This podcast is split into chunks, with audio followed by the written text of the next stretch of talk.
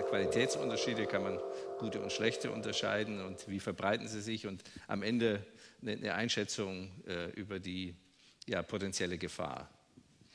Ähm, also das ist natürlich äh, ein weites Feld jetzt, aber ähm, generell, ich habe es also nicht ähm, irgendwie bewusst gewählt. Äh, es ist auch nicht so schlimm irgendwie. Ich will nicht symbolisieren, dass man jetzt irgendwie die Flinte ins Korn werfen muss und wir alle von Bots sozusagen niedergemacht werden und im Internet uns nicht mehr bewegen können. Ähm, okay, rollen wir das mal von vorne auf. Es gibt so ein paar Klassifikationen, die sich mittlerweile durchsetzen. Ähm, da, bei dem, was ich letztens so gelesen habe, werden im Grunde genommen drei Klassen von Bots unterschieden und die erste Klasse von Bots ist relativ passiv, kann höchstens äh, Likes absetzen. Die zweite Klasse von Bots ähm, retweetet zum Beispiel, ist aber auch sehr statisch in ihrem Verhalten, also in ihrem Verhalten, kann nichts eigentlich selbst tun. Ähm, die dritte Klasse von Bots, da weiß man nicht so ganz genau, was die alles können irgendwie, können aber anscheinend mehr. Ähm, aber da haben wir auch gleich wieder die Verbindung zur Sprache. Das ist das, was du eben gesagt hast, äh, dass wir ähm, im Grunde genommen sehr große Schwierigkeiten haben, alle, alle sagen wir, sprachlichen Dinge, sowohl Erkennung wie auch das Selbstformulieren, äh, zu automatisieren. Das ist ganz, ganz schwierig irgendwie. Also zum Beispiel, wenn ich jetzt, äh, wenn ich jetzt Facebook wäre und ich würde jetzt irgendwie den Auftrag bekommen, du musst jetzt irgendwie innerhalb von einem halben Jahr einen ein Programm schreiben, also einen Algorithmus entwerfen, der automatisch klassifiziert, ob etwas auch nur Hate Speech ist oder nicht, dann ist das ein sehr, sehr schwieriges Problem. Also zum Beispiel kann jemand hingehen und sagen, er macht äh, eine, eine satirische Bemerkung. Ähm, das kann normalerweise ein Computerprogramm so ohne weiteres nicht erkennen, dass das satirisch gemeint ist oder ironisch oder sowas. Alle diese ganzen Sprachnuancen sind ganz, ganz schwierig zu erkennen. Ähm, und da, also witzigerweise habe ich äh, vor zwei Jahren ein Paper mitgeschrieben, wo wir darüber, also es war auf dem Höhepunkt der Flüchtlingskrise und es wurde ganz, ganz viel auf Facebook rumgehackt, dass die halt nicht schnell genug löschen. Und wir haben mal so grob hochgerechnet, äh, wie viele Leute die bräuchten, um den ganzen Aufwand äh, tatsächlich in, in zeitnah sozusagen bewältigen zu können und haben gedacht, ähm, da müssten Sie ungefähr 1000 Leute einstellen, die das machen. Heutzutage haben Sie ungefähr 1000 Leute, die das machen, angeblich. Ich weiß die genauen Zahlen jetzt nicht. Ähm, also da hat man auch schon nachgerüstet. Das zeigt aber auch schon, dass also das Problem nicht mit informatischen Mitteln allein zu lösen ist. Also das kriegen wir nicht hin. Äh, jetzt nicht und auf absehbare Zeit glaube ich nicht. Äh, da müssen immer irgendwo Menschen zwischen sein, die da mitmischen. Und auch Menschen natürlich auf der anderen Seite, die, die das bauen. Das ist ja auch mal das Problem. Ähm, noch eine kleine Anekdote. Ähm, vor ungefähr einem Jahr wurde, wurde ein Interview mit mir gemacht, wo ich dann irgendwie sagen sollte, ist das nicht gut, wenn man jetzt zum Beispiel Leute zwingt, irgendwie automatische Kommunikation oder alles, was von Bots gemacht wird oder von Trollen, irgendwie zu kennzeichnen. Wie gesagt, ja, im Prinzip ist es keine so schlechte Idee, aber das mit der Kennzeichnungspflicht ist ein Problem, weil die Leute, die das machen, die machen das ja verdeckt. Das sind ja Operationen, das ist, äh, das ist, da ist kriminelle Energie. Das ist genauso, als würde ich vorschreiben, dass jeder Einbrecher eine gelbe Kappe tragen muss, wo Einbrecher draufsteht. Wird natürlich keiner machen, weil das ähm, so einfach nicht ist. Ähm, aber insgesamt würde ich sagen, äh, ich, ich glaube, ich, die allgemeine Meinung geht im Moment dahin, dass wir in Deutschland das Problem vielleicht ähm, haben. Da ist ein Problem, aber es wird uns nicht umbringen. Das so, würde ich mal sagen, ist so meine generelle Tendenz. Herr Grunwald und dann Frau Siegel. Also ich ähm, möchte mal eine These wagen, aber das ist wirklich so einfach ins Blaue rein. Wie gefährlich diese Social Bots sind, liegt an uns. Liegt nicht an denen, sondern liegt an uns. Ähm, Niklas Luhmann, einer der bekanntesten deutschen Soziologen der letzten Jahrzehnte, hat mal gesagt, alles, was wir wissen, wissen wir aus Massenmedien. Und ich glaube, es das ist ziemlich wahr. Und wenn wir es von jemand, vom Nachbarn wissen, weiß der es aus Massenmedien. Also, und, und, und wir haben in den üblichen Massenmedien Mechanismen entwickelt, wie wir als Gesellschaft, vielleicht nicht jeder Einzelne, aber wie wir auch erkennen können, was halt belastbar ist und was nicht so belastbar ist. Meine, Nachrichten, äh, also Massenmedien berichten ja nicht über Ereignisse, sondern sie machen Nachrichten. Das weiß man ja. Und da haben wir Mechanismen entwickelt, um halt das auch so zu durchschauen. Jetzt kommt in dem Internet eine Welt, ähm, sehr, die sich sehr schnell entwickelt, wo neue Möglichkeiten auch der, der äh, solcher Dynamiken entstehen. Und unsere Fähigkeit, da mitzuhalten und auch die Kontroll- und die Kompetenzen, die Kontrollkompetenzen zu entwickeln, die Einschätzungs- äh, äh, Urteilskraft zu entwickeln, wie man was einzuschätzen hat, die ist eben noch nicht so weit entwickelt. Und äh, ich glaube, in dem Sinne liegt es an uns. Und ähm, mich wundert gelegentlich, dass Leute nichts glauben, was in der Zeitung steht, aber alles glauben, was im Internet steht. Ich habe es mal erlebt, war ein paar Jahre her.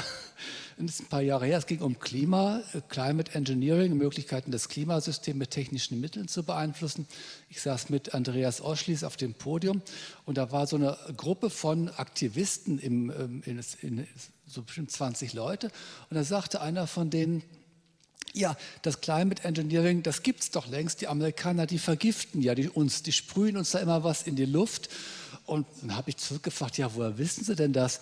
Und die Antwort, Sie können sich denken, steht doch im Internet. Ja, ich meine, ich kann auch heute Abend ins Internet schreiben, der Mond besteht aus grünem Käse und wahrscheinlich findet man bestimmt irgendeinen, der es dann auch glaubt.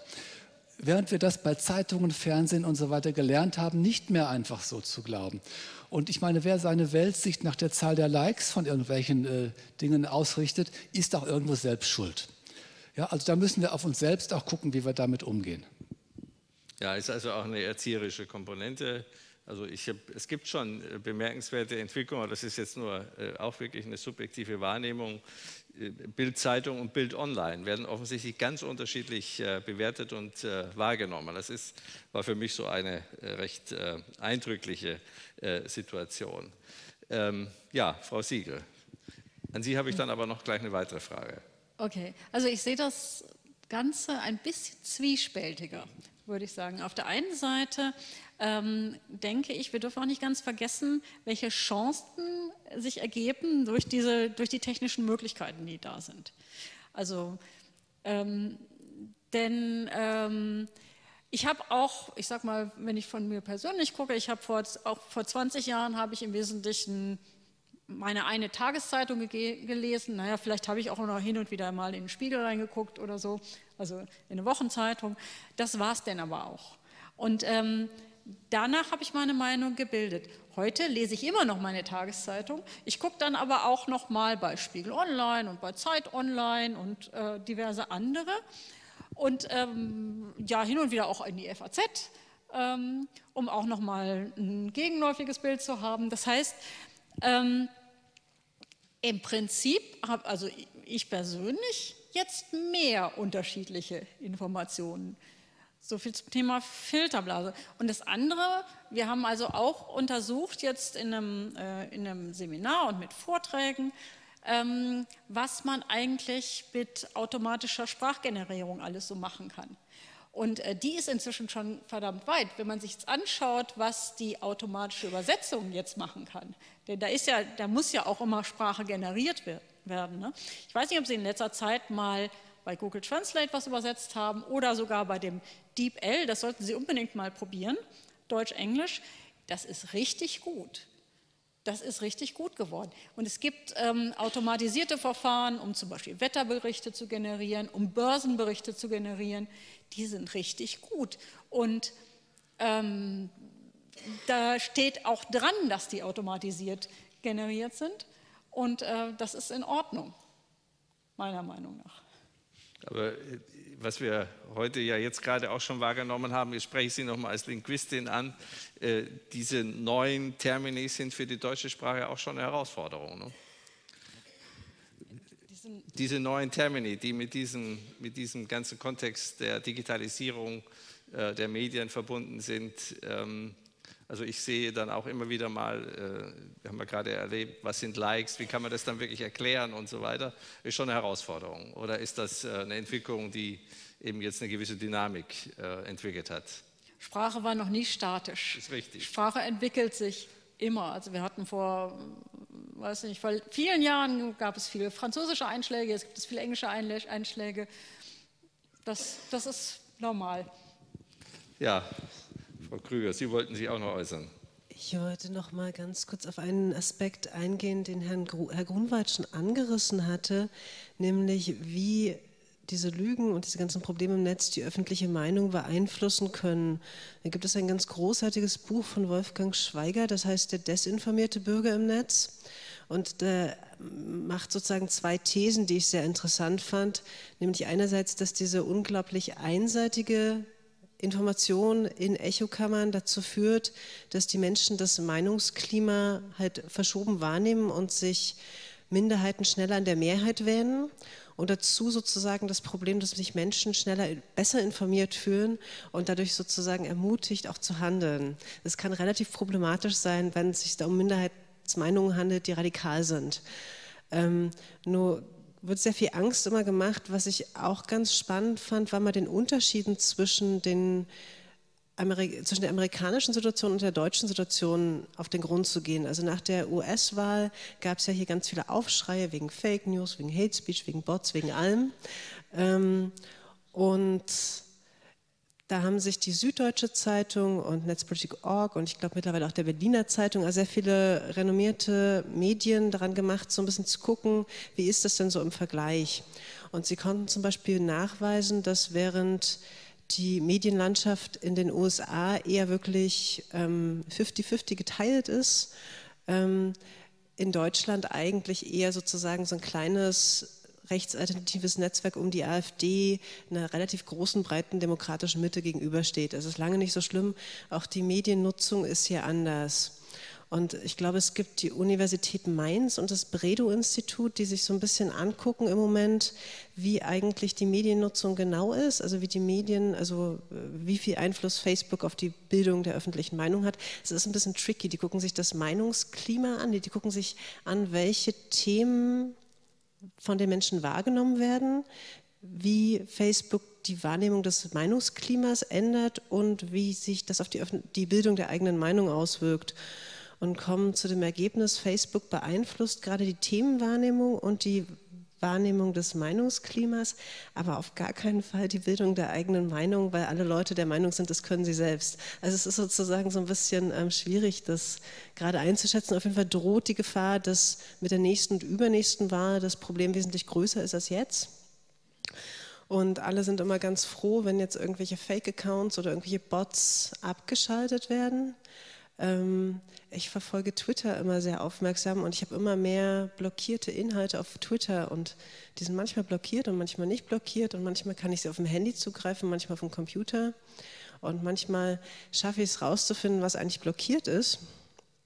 Und ähm, dann sind Links blockiert zu Heise Online oder zu Golem oder zur Netzpolitik oder zum FIF, also zu so einer Inform. Also sind Tech-Links blockiert, die überhaupt nicht Hass sind, die keine Fake News sind und die keine Bots sind. Und das ist sozusagen das andere Problem, dass im Namen des Kampfes gegen Fake News und Bots gerade ganz viel gemacht wird und es gibt kaum jemanden, der fragt, was, auf welcher Grundlage. Ähm, Sie haben das beide sehr schön beschrieben, wie schwierig das ist, Bots zu erkennen.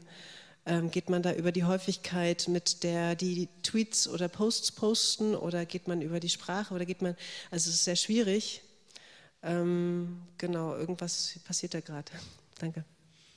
Ja, ähm, Frau Wilke, Sie haben, oder wollen Sie direkt dazu? Ich könnte noch kurz doch. Doch. Äh, ich, ich, könnte noch kurz was anfügen. Ähm, also es, es gibt äh, wirklich interessante Effekte, die ich letztens auch mitbekommen habe. Wir machen ja nicht alles selbst, wir gucken ja auch so, was die anderen rauskriegen. Wie zum Beispiel, es gibt Leute, die sich zusammenschließen, um andere Leute auf Facebook zu blocken. Also zum Beispiel wurden auch einige ähm, Leute, die eher humoristisch unterwegs sind oder einige Leute, die eher linkspolitisch unterwegs sind, geblockt, äh, weil die ganz oft angeprangert wurden. Man kann ja Leute bei Facebook melden zum Beispiel, dass die Inhalte nicht adäquat sind. Und wenn das massenweise passiert, dann äh, sperrt Facebook das auch einfach mal. Und derjenige muss dann hinterher selber sehen, wie er die Webseite wieder frei bekommt oder seine Facebook-Seite, muss sich dann bei Facebook beschweren und sagen, hier, hört mal, ich bin überhaupt nicht schlimm irgendwie, das ist alles in Ordnung, was ich gepostet habe, guckt mal drauf. Ähm, zum Beispiel gab es ja auch noch diesen ganz bekannten Fall äh, von diesem Vietnam-Kind-Foto, was auch letztens durch die Presse ging. Das, das ist ja, ähm, sagen wir, eins der wahrscheinlich weltweit am, am meisten bekannten Fotos überhaupt, äh, ist also auch als Kunstwerk gesehen und in keiner Weise pornografisch gemeint irgendwie oder kann so interpretiert werden, obwohl da nackte Kinder drauf sind. Das wurde aus dem Verkehr gezogen von Facebook. Facebook hat sich danach dann auch wieder entschuldigt und hat das wieder richtig gestellt und so weiter. Aber ähm, diese Effekte kann man tatsächlich dann auch häufig äh, beobachten, weil es halt einfach nicht leicht ist, wenn man zum Beispiel ganz triviale Maße definiert wie ähm, wer zum Beispiel mehr als 50 Mal äh, am Tag twittert oder Facebook-Nachrichten schreibt, muss ein Bot sein. Da gab es auch so einen schönen Bericht mit äh, Simon Hegelich, der das auch versucht hat, dann per Hand zu erkennen. Dann haben sie rausgekriegt, einer äh, von den beiden, die er identifiziert hat auf Facebook, war wohl tatsächlich ein Bot. Der andere, das war ein Frührentner, der äh, sehr viel Zeit hatte und sehr viel gepostet hat. Äh, den haben sie dann auch besucht und befragt dazu irgendwie. Er war offensichtlich kein Bot irgendwie, er war nur sehr sauer, deswegen hat er sehr viel gepostet.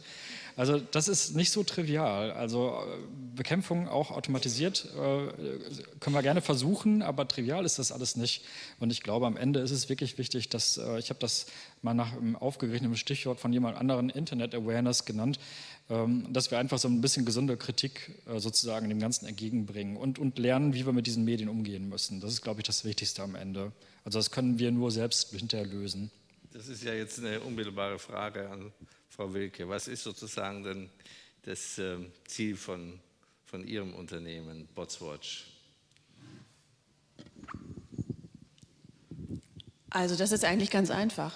Wir sind ein Technologieunternehmen und wir sind ein Datenlieferant. Und das machen wir den ganzen Tag. Wo ich ein bisschen äh, die Erwartungshaltung nach unten schrauben möchte, ist, dass das Problem nicht gelöst ist, indem man so, sogenannte Social Bots flaggt, also markiert zum Beispiel. Denn was passiert, wenn Sie Social Bots wirklich schaffen, also wenn sie es schaffen, im Bundestag Kriterien aufzustellen, was sind Social Bots, wen ähm, markieren wir, wie flaggen wir die, wenn das alles geschafft ist, was eine sehr, sehr lange Zeit dauern wird, ähm, ist dieser Kriterienkatalog veraltet, wenn er verabschiedet wurde. Absolut. Also Sie haben gerade gesagt, Hase-Igel-Problem, genau das ist das. Das ist ja auch ähm, der Job, den wir tun. Also wir haben einen komplexen Katalog aufgestellt. Wir verwenden die modernsten Technologien, um Social Bots zu detektieren. Und äh, wir machen das jeden Tag, weil sich Social Bots jeden Tag ändern. Ähm, da sind kluge Leute dahinter, die sogenannten Bot-Architekten, die halt, ähm, wo wir auch gesehen haben, dass die sich ähm, auch ändern. Also die Eigenschaften von Social Bots haben sich auch Ende Dezember verändert, nachdem bestimmte Kriterien, beispielsweise der Oxford University, und das haben Sie ja gerade zitiert, das war ein Twitter-Kriterium für Twitter. Wer 50 oder mehr Tweets am Tag sendet, ist ein Social Bot. Ähm, das ist erstmal nicht so verkehrt. Wir haben vom Botswatch, als wir angefangen haben, eine Testgruppe gemacht. Ähm, wir haben uns angeguckt, Heavy-User in Deutschland, die zu Politik twittern, die wir persönlich kannten und von denen wir wussten, dass sie keine Social Bots sind und nicht mit Automatisierung arbeiten. Und die haben am Tag etwa 25 bis 30 Tweets gesendet. Heavy-User, also Menschen, die das sehr, sehr oft twittern. So. Also insofern es ist nicht so verkehrt, aber es gehört wahnsinnig viele andere Kriterien dazu. Ich kann auch ähm, ihnen die Erwartung nehmen, dass sobald sie verifizierte Accounts haben, niemals ein Social Bot begegnen würden. Das stimmt auch nicht. Wir haben also Social Bots auch verifiziert schon gesehen. Wir haben sehr, sehr vieles gesehen. Insofern muss ich da die Erwartungshaltung runterschrauben, dass eine Markierung von Social Bots irgendetwas dazu beiträgt, ähm, dieses Problem zu lösen. Und das ist eine ganz wichtige Sache, weil wir diskutieren hier nicht über ein neues Thema, sondern die sogenannten Fake News oder Desinformation oder Propaganda ist im Grunde so alt wie die Menschheit oder seit es die ersten Staaten gab. Es gab in den letzten Jahren die Journalisten als sogenannte Gatekeeper, so nennen wir das in der Kommunikationswissenschaft, die halt die Schnittstelle waren zwischen den Menschen und den, äh, den, den Medien, die halt entschieden haben, dieses Thema ist gerade wichtiger als das andere. Das war die Gatekeeper-Funktion der Journalisten. Und seit der wunderbaren Revolution des ähm, Web 2.0 die Kommunikation many to many. Also im Grunde kann jeder mit jedem jetzt kommunizieren. Jeder kann von Ihnen heute Abend nach Hause gehen und ein, eine Website basteln, einen Blog schreiben, Sachen ins Internet schreiben, wie das so schön heißt. Ähm, das ist was ganz Tolles, weil Sie auf einmal eine, äh, Menschen erreichen können, überall auf der Welt. Und was Sie eben auch gesagt haben, Sie bekommen auch Informationen von überall auf der Welt. Das ist was ganz Wunderbares. Aber wir müssen eben auch ähm, unseren Menschenverstand einschalten und ähm, den nicht abschalten. Also nur weil wir dachten, dass es vorher andere für uns tun. Das ist wichtig in der Debatte. Ja. Frau Siegel, und dann wollen wir noch mal ins Publikum geben. Ja, äh, gut, äh, bei den Produktbewertungen ist uns aufgefallen, dass, dass natürlich die Grenzen auch total fließend sind. Da geht es nicht nur um Bots, da geht es auch, ähm, habe ich ja schon gesagt, um Agenturen, die was die was, ähm, die, die äh, ähm, nach Meinungsäußerungen melden. die einfach gefälscht sind. Ähm, aber die Grenzen sind fließend. Wenn man sich jetzt zum Beispiel anguckt, die Bewertungen zu einem Buch, sagen wir irgendwie ein Krimi ist veröffentlicht. Okay, äh, klar, eine wenn eine Agentur beauftragt ist, äh, da massenweise positive Kommentare zu schreiben, das ist, das ist klar, das ist äh, gefälscht. Was ist, ähm, wenn die ähm, Autorin ihre Schwester beauftragt oder ihre Schwester bittet mal äh, ein paar positive Meinungsäußerungen zu schreiben oder den Ehemann oder ähm, Verwandte? Ist das okay? Was ist, wenn die Autorin ihre Leser bittet, Meinungsäußerungen zu schreiben? Ja? Ähm, man kann sich das noch weiter vorstellen. Ja? Das, das, das ist, das, da, da, gibt es Grenzen. Also ich denke, also da gibt es fließende Grenzen. Ich denke, wir müssten äh, uns da wahrscheinlich auf die ganz klaren Fälle konzentrieren. Und das ist wiederum gar nicht so einfach. Ja, erstmal herzlichen Dank. An dieser Stelle gibt es Fragen, Kommentare aus dem Auditorium. Wir haben, glaube ich, zwei Mikrofone. Ja, bitteschön. Können wir da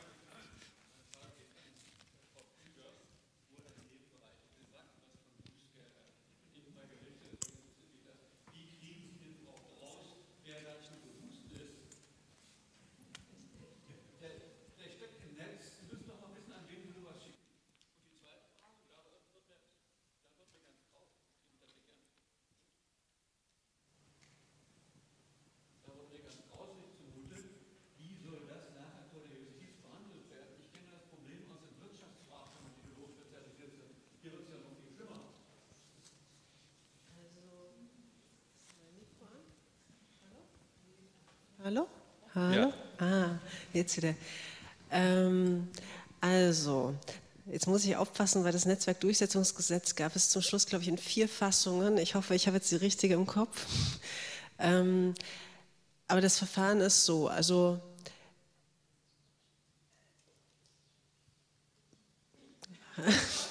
Also jemand schreibt einen Hasskommentar ähm, gegen Frau Merkel. Ähm, Frau Merkel meldet das. Also Frau Merkel sagt Facebook, das ist Hass, das ist strafbar. Oder jemand anders. Ähm, dann, wenn das ganz eindeutig ist, dann hätte Facebook einen Tag und wenn das weniger eindeutig ist, eine Woche darin, das zu löschen. Die könnten das einer Behörde in Bonn, ich weiß jetzt nicht genau, wie die heißt, also es ist sozusagen eine, ich glaube, eine, also eine, eine in gewisser Weise das Justizwesen koordinierende Behörde in Bonn könnten Sie zur Vorabprüfung vorlegen und ähm, sich der Rat einholen. Und ähm, Facebook oder Google oder Twitter müssen oder auch noch wesentlich mehr Plattformen, die von diesem Gesetz erfasst werden, müssen einmal also sie müssen Bericht erstatten der Öffentlichkeit und diese Berichtspflichten sehen relativ viel vor, also etwa wie viele Meldungen es gab, wie damit umgegangen wurde, äh, was davon ähm, sozusagen gelöscht wurde, was nicht.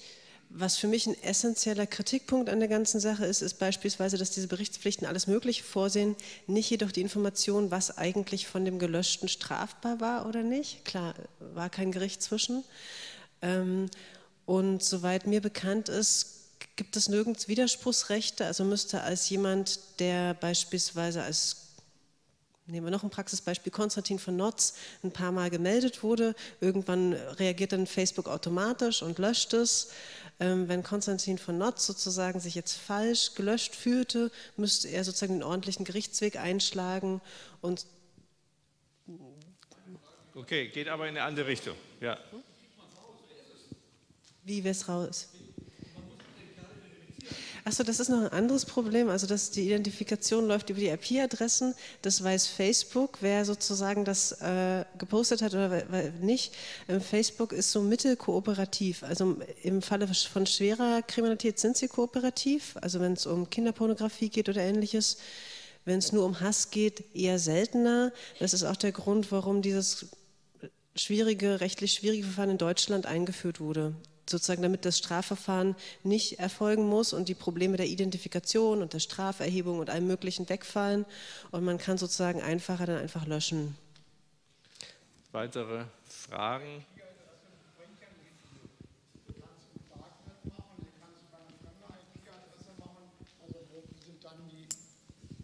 Äh, eine IP-Adresse bringt ja nicht viel, um zu einer Identifikation zu kommen. Die kannst du im Darknet machen, die kannst du über eine fremde IP, über so ein Hide-IP, äh, Hide-IP, äh, Facebook, sonst was machen. Äh, also ich komme trotzdem nicht an den, an den Urheber heran. Kurze Antwort bitte. Ich verstehe Ihr Problem. Die meisten Studien belegen, dass da, wo Hass ausgeht, die Leute posten nicht anonym. Die sind meistens relativ eindeutig ihrem Klarnamen erkennbar. Ähm, ja. Also noch Masochisten gleichzeitig.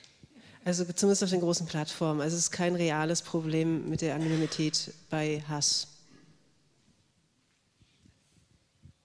Weitere Fragen, Kommentare? Ja, bitteschön. Ähm, es ist jetzt mehrfach der Aspekt angesprochen, dass, der, dass es eine erzieherische Aufgabe gibt, die irgendjemand übernehmen muss. Dass es wichtig ist, dass wir selber in der Lage sind, ähm, mit gesundem Menschenverstand zu erkennen, was ist vielleicht fake, was ist nicht fake. Ähm, ich bin jetzt nicht so alt und trotzdem ähm, ist mir bewusst, dass ich dazu nicht immer in der Lage bin. Und Leute, die jünger sind als ich, die noch in der Schule sind, die sind irgendwie schon so diese Digital Natives, die bewegen sich ohne Berührungsängste im Internet, die kennen sich da gut aus. Aber auch bei denen würde ich sagen, sind die nicht ohne weiteres in der Lage, das zu unterscheiden. Und ich frage mich, wer kann diese erzieherische Leistung erbringen? Denn bei, ähm, bei Lehrern und Lehrerinnen sehe ich das im Moment auch nicht, weil es nicht Teil von deren Ausbildung ist. Ich weiß nicht, ob da jemand auf dem Panel eine Antwort geben kann. Ja, Frau Siege und dann Herr Grunwald. Oh, okay, ich fange vielleicht mal an. Also ähm, ich bin ja Professorin im Studiengang Informationswissenschaft und tatsächlich versuchen wir natürlich mit unseren Studierenden genau das, zum Beispiel, indem wir denen die auch einfach so einen kleinen Bot mal programmieren lassen und denen zeigen, wie leicht das ist. Ähm, zum Beispiel, indem wir äh, dann dieses Amazon-Portal durchgehen und die sich plötzlich erschrecken, wie, viel, wie viel ist denn da eigentlich tatsächlich gefälschtes drin? Meistens gibt es erstmal ein riesen Erstaunen. Aber natürlich, also mit solchen praktischen Dingen kann man natürlich recht recht, recht viel bewirken bei den Leuten. Die sehen, sehen dann wirklich, wirklich hands-on, was, was da eigentlich wirklich passiert. Aber das muss man eigentlich in ja, ziemlich viele Studiengänge mit ein, in, involvieren inzwischen. Ne? Ich bin ja hier einer. Und, ja, ich bin ja hier mit Abstand der Älteste, glaube ich, also ganz weit weg von diesen Digital Natives. Ich habe aber dafür ein paar Erfahrungen. Zum Beispiel, als ich jung war, da gab es so Sorgen wegen Fernsehsucht. Da gab es ja drei Programme. Ja, und da gab es, da wurde, natürlich wurde auch damals verlangt erzieherische Maßnahmen und dann heißt das Stichwort immer Medienkompetenz.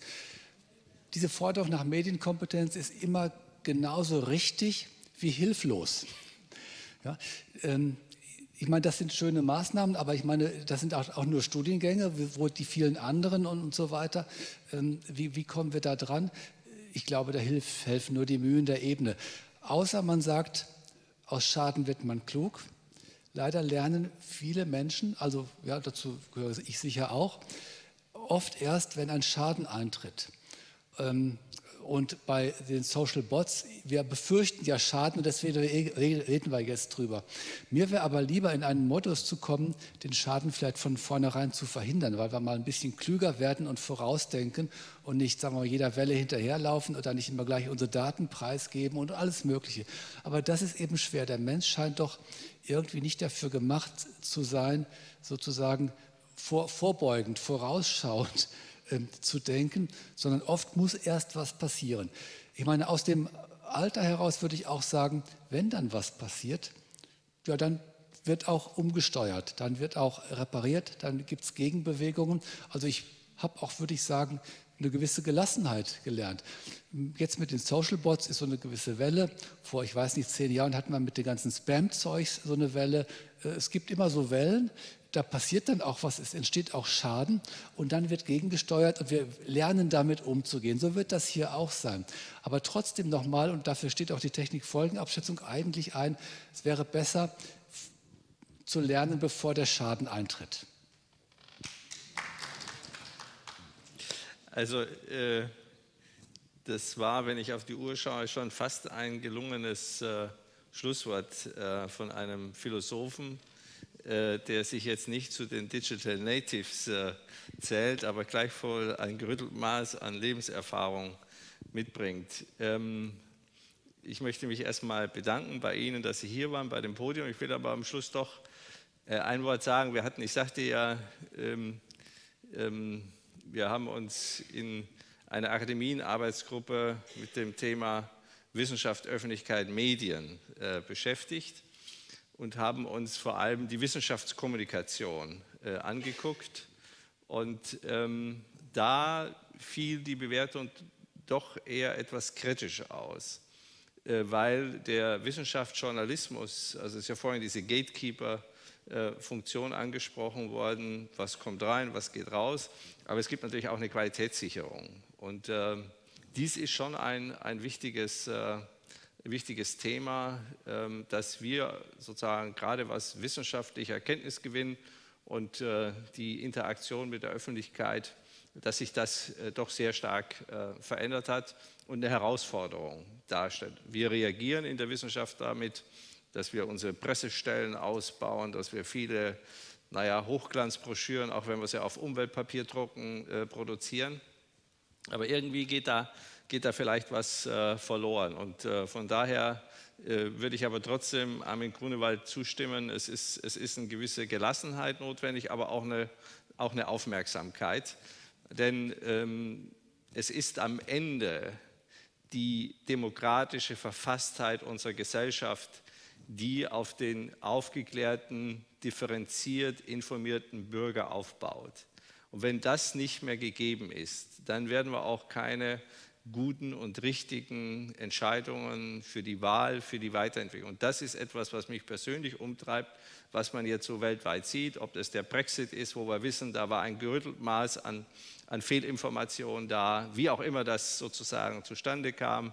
Äh, die Geschichte in den USA, was jetzt in Polen läuft, in Ungarn, in der Türkei, das könnte man jetzt fortsetzen. Also, ähm, und da spielt natürlich diese äh, Form von moderner Kommunikation sicherlich auch eine Rolle. Und man muss sich schon intensiv damit auseinandersetzen, was solche bestimmten Entwicklungen äh, offensichtlich dafür befördert werden. Also das ist sozusagen ein Anliegen, das ich noch am Schluss mit einbringen wollte. Ähm, äh, es ist ein wunderbares Medium. Wir können äh, jederzeit mit allem, äh, mit allen kommunizieren. Wir haben alle Bibliotheken heute in unserer Brusttasche oder wo auch immer. Aber es gibt auch eine Kehrseite, die wir noch nicht so richtig im Griff haben. Und von daher ist es gut, sich mit diesem Thema zu beschäftigen. Ich möchte mich nochmal ganz herzlich bedanken. Und mit dieser etwas nachdenklichen Anmerkung möchte ich Sie jetzt in den Abend entlassen. Nochmal herzlichen Dank und alles Gute und sehen Sie, wie Sie diese Bots erkennen und äh, damit äh, umkehren, umgehen oder wie auch immer. Herzlichen Dank, alles Gute.